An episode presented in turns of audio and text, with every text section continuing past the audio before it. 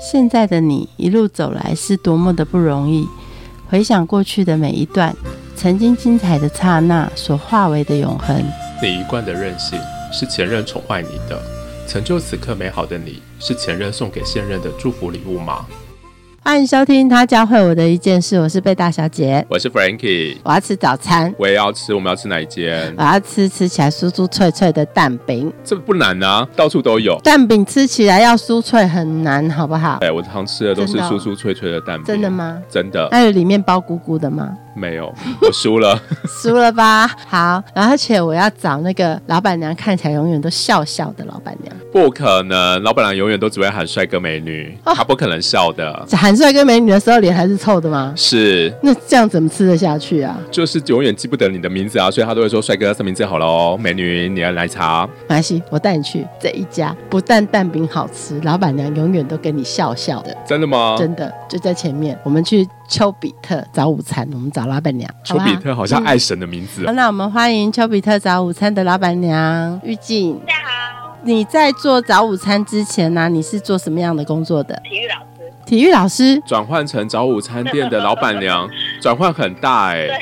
为什么会转过来？我比较特别，因为我以前当就很喜欢寒暑假的时候打工，因为想要多赚一点钱。因为我朋友他是开早餐店，所以就去他早餐店打工。做久了呢，我就觉得早餐店还蛮好玩。嗯，然后刚好他也生病不做了，所以他就把店顶给我，我就做了早餐店的老板娘了，就这样很简单。然后我就毅然决然的把工作辞掉。你打工打多久啊？然后做了这么一个重大的决定？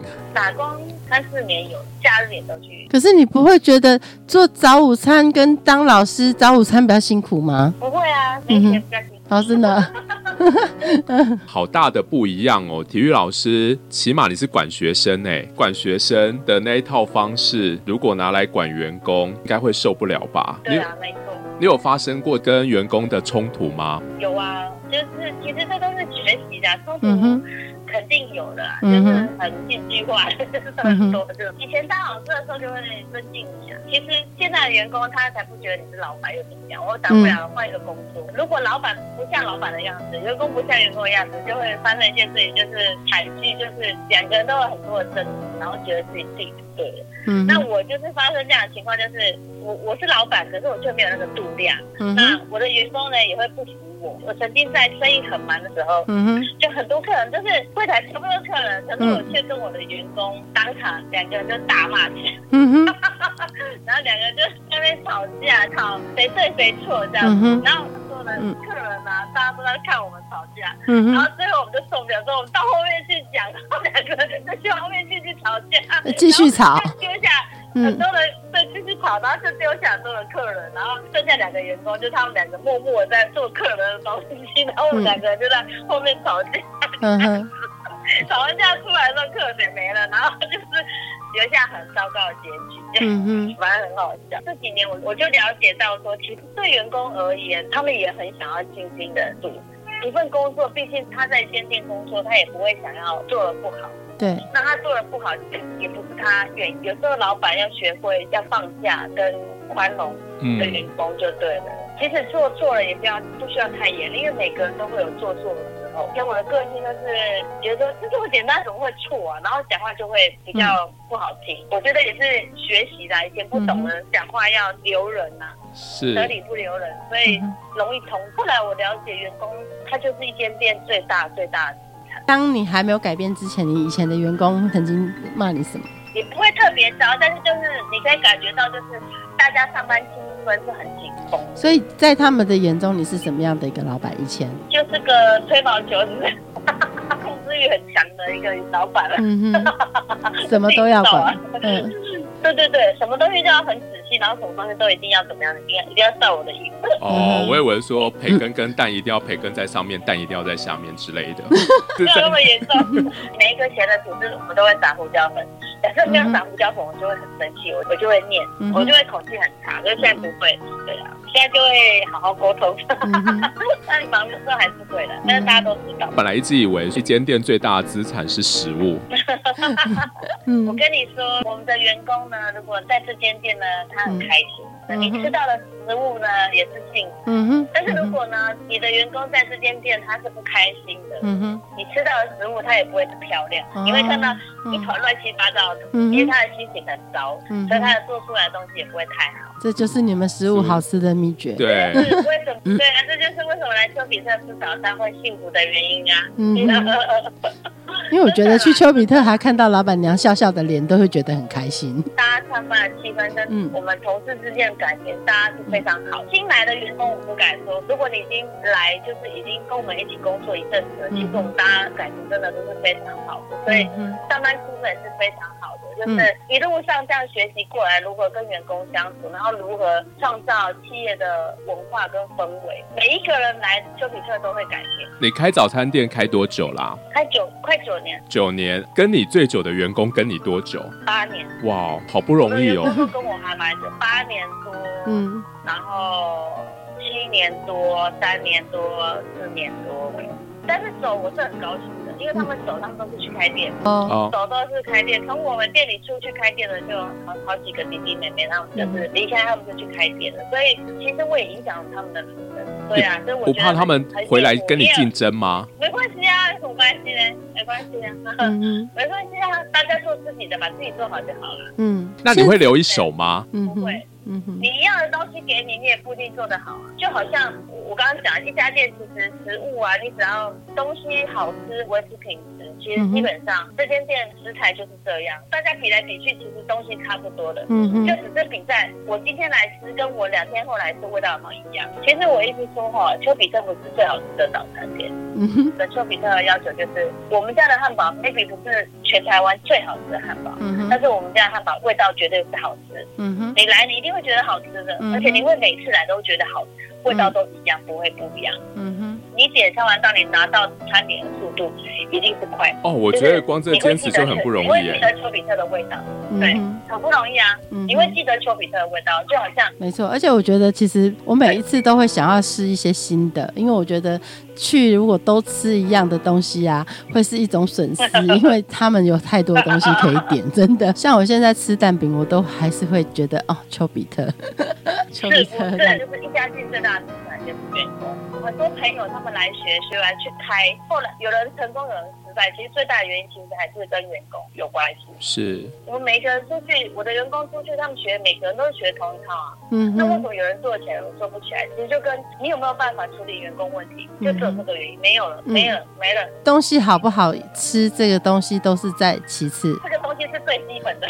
如果你一点东西都不好吃，那根本不用开啦。对啊，东西好吃是你一定要你，但是你开了店之后如何维持，才是他的精神。因为餐饮业是非常非常。累人，而且非常劳心的一个工作，反而不是劳力，是劳心。因为很多人就是对餐饮业要求高，就是要服务要好，从东西要对，一片气质忘记放也可以变人家念叨半天，然后他也可以站在店门口跟你念十分钟，也有可能，或者是他在网络上留言留的很难听，也有可能。最可怕的是这个，就是对现在对餐饮业就是标准非常高，就是都不能有一点错。嗯嗯嗯，所以餐饮业是不是劳力是非常劳心的工作？就是你你整个餐体要绷得非常紧，就是你做的东西都要很小心，你只要做一个错误就有可能掉两颗星那种。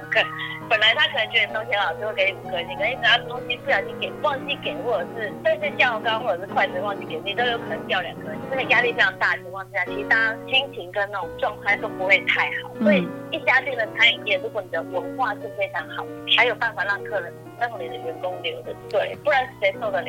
真的没人受得了。你你生意又好，然后东西又麻烦，然后又很累。嗯哼，对员工要来做，人家大家都做咖啡厅啊，听着美好的音乐，放音乐做咖啡，谁要来做吃的？所以餐饮业能够持续经营，最大的原因就是你这边老板，你有没有一个很好的文化？那你有没有好好照顾你的？这九年来啊，你的料理当中有没有什么样的一些调整跟改变？哦，有，有，我觉得很好玩的是，刚开始开店的时候啊，那我就会选最好吃的东西来卖。举例，每每一间店面包的灵魂就是沙拉酱，沙拉好不好吃？真的很重要，但是呢，全台湾呢在做这个沙拉酱的呢，很多家厂商至少超过家，嗯那牌子呢可能也超过十种，每一种牌子它都有等级。比如说它有可能有一盒一百三的，可能有一盒一百八的，嗯哼，所以它有非常非常多的牌子跟非常多的种类，所以你很难去挑选适合你们家的面包。嗯哼，然后那我呢，我的我的最高原则就是我一挑最好吃的，然后价格不是最重要的。嗯哼，所以我们家的东西很多都是就是在一般材料行里里面来说都是算高价位的东西。嗯，比如说人家挑一盒沙拉，人家只要一百三，一盒就一定要一百八，因为我要我自己选最好的东西。比如说一条培根，可能别人是九十，可是我的就是一百多。我只在乎我选的东西是不是最好。嗯，是。但是经过了几次的治安问题之后，我发现我选的东西是最好的也没有用。嗯，因为我根本没有办法把关这个做的过程到底发生了什么。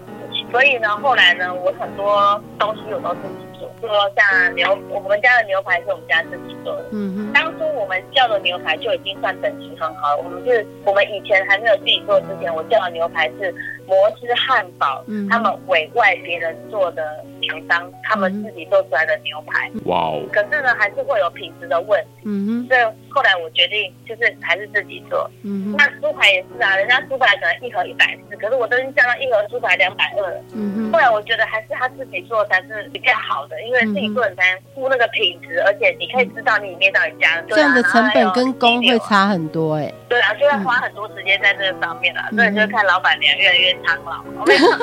也不惜下重本。老板呐，老 老板真的就是都是赚工钱了，说实在，因为很多东西你都要。花很多时间自己煮，应该这样讲，因为我相信大家都有去大卖场买过东西，是。那大卖场的食材，比如说鸡块好了，可以放在冷冻的，可以放六个月的，对，这很正常的吗？是。可是像我们家的自己做的东西，我们平均两天到三天，我们就要做一次肉，嗯哼。所以我们所有的客人吃到的肉，绝对不会在冰箱放超过一个礼拜，嗯哼。对，所有的东西都是非常非常新鲜。这几年我的转变就是，我会尽量我能够我自己做的东西，我就自己。做，但没有办法每一样啊。比如说培根，那制作过程实在太复杂了，我就放弃。但是我就是尽量选牌子大一点的，然后等级好一点。嗯，是，就只能这样。这九年来啊，那有没有哪一些 idea 是从员工身上学来的？很多啊，几乎都是哎。真的假的？真的，几乎百分之九十都是他们讲的。哇，那你有一群真的很好的员工哎。对。嗯哼。我就是负责吃，然后觉得好吃的那个，然后就这么改，一下就是这样子。比如说流程啊，他们觉得流程不好，他们就跟我说，然后我就会想一想，然后跟大家讨论说，哎，对，这个流程这样要改才是最好。然后后来我们就会全部改，这样信任他们。比如说像猪排啊、鸡柳啊、我们牛肉啊，像这些东西，其实配方都不是我想，我就请了一个非常优秀的员工，他是非常有经验，我就全权百分之百交给他，他只要做出来，我就说，嗯，好吃，然后就这么做，这样。所以我有很棒的员工。举一个你们最近的创新的料理是员工提供的一个 idea，比如说薯泥苹果吐司。我以前啊去早餐店吃薯泥吐司的时候啊，觉得一定要生菜很多，感觉才像吃薯泥吐司。然后后来他们就在测试这个味道，他们就说我们的薯泥吐司不能加生菜，我就很不能接受。我就说为什么薯薯泥吐司不能加生菜？他们就说加苹果很好吃。嗯哼，我就说好，那我就我们就来吃吃看，嗯然后就一吃就惊艳，就是嗯，我们家的薯泥苹果不需要加生菜，因为只要加了生菜之后会盖过薯泥的味道，因为生菜会有甜味，会有那种香气，它会把那个薯泥的味道盖过，嗯就单吃那个薯泥加那个苹果，超级好吃，然后我们就这么卖的，然后就卖的很。好，这样。难怪你会说员工是你最重要的资产。那你怎么样呃 留住这些员工？我觉得我也不是真的做的非常好，我也在学习。但是我会时时刻刻提醒我自己，就是多去关心他们，多去替他们设想，然后。比如说他们会给一些意见啊，然后会抛一些问题给我啊，我就会去想说他们为什么会这么想，而不是一一昧的觉得说为什么要这么做，就是以老板的姿态说不要不要或者是要这样，不敢保证说我一定是这样，但我会说我会尽量就是以他们的角度去想说，如果我是他们，我为什么会这么想？那如果我是他们，我会怎么做？那为什么我会想要离开这间店？是我是老板做的不好吗？还是怎么回事？可是后来我发现说，我比较放下了，就是我只要尽力做就好。因为有些人他本来就是可能跟我们不合嘛，有些人就是会离开啊。是。那有时候他也许他有他的梦想，有时候他有他的想法。第一个员工离开的时候，其实我超难过。那个员工做了大概三年多，然后他后来离开，自己跑去开店。嗯。然后我本来蛮很难过，因为我觉得说，为什么他会想要离开丘比特？我想说，会有人想要离开杜比特？然后后来我就想想，本来就人各有志啊，然后我只要尽力了就好了。嗯。干嘛想那么多？嗯，对啊。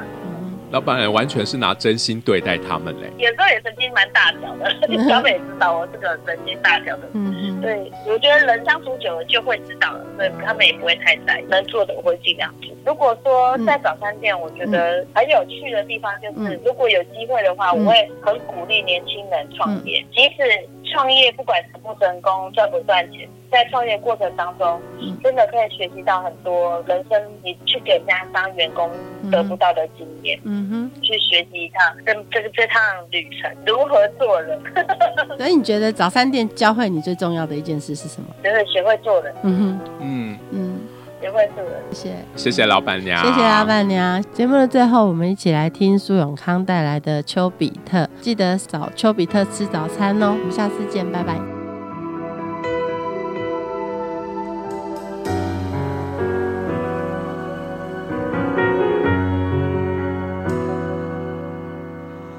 那一年的主动一见，丘比特出现，射中我们身世那一箭。红毯那一端的世界，一再等着我向前走。幸福和永远就站在前面。让你走，傻傻的放开泪沾湿的手。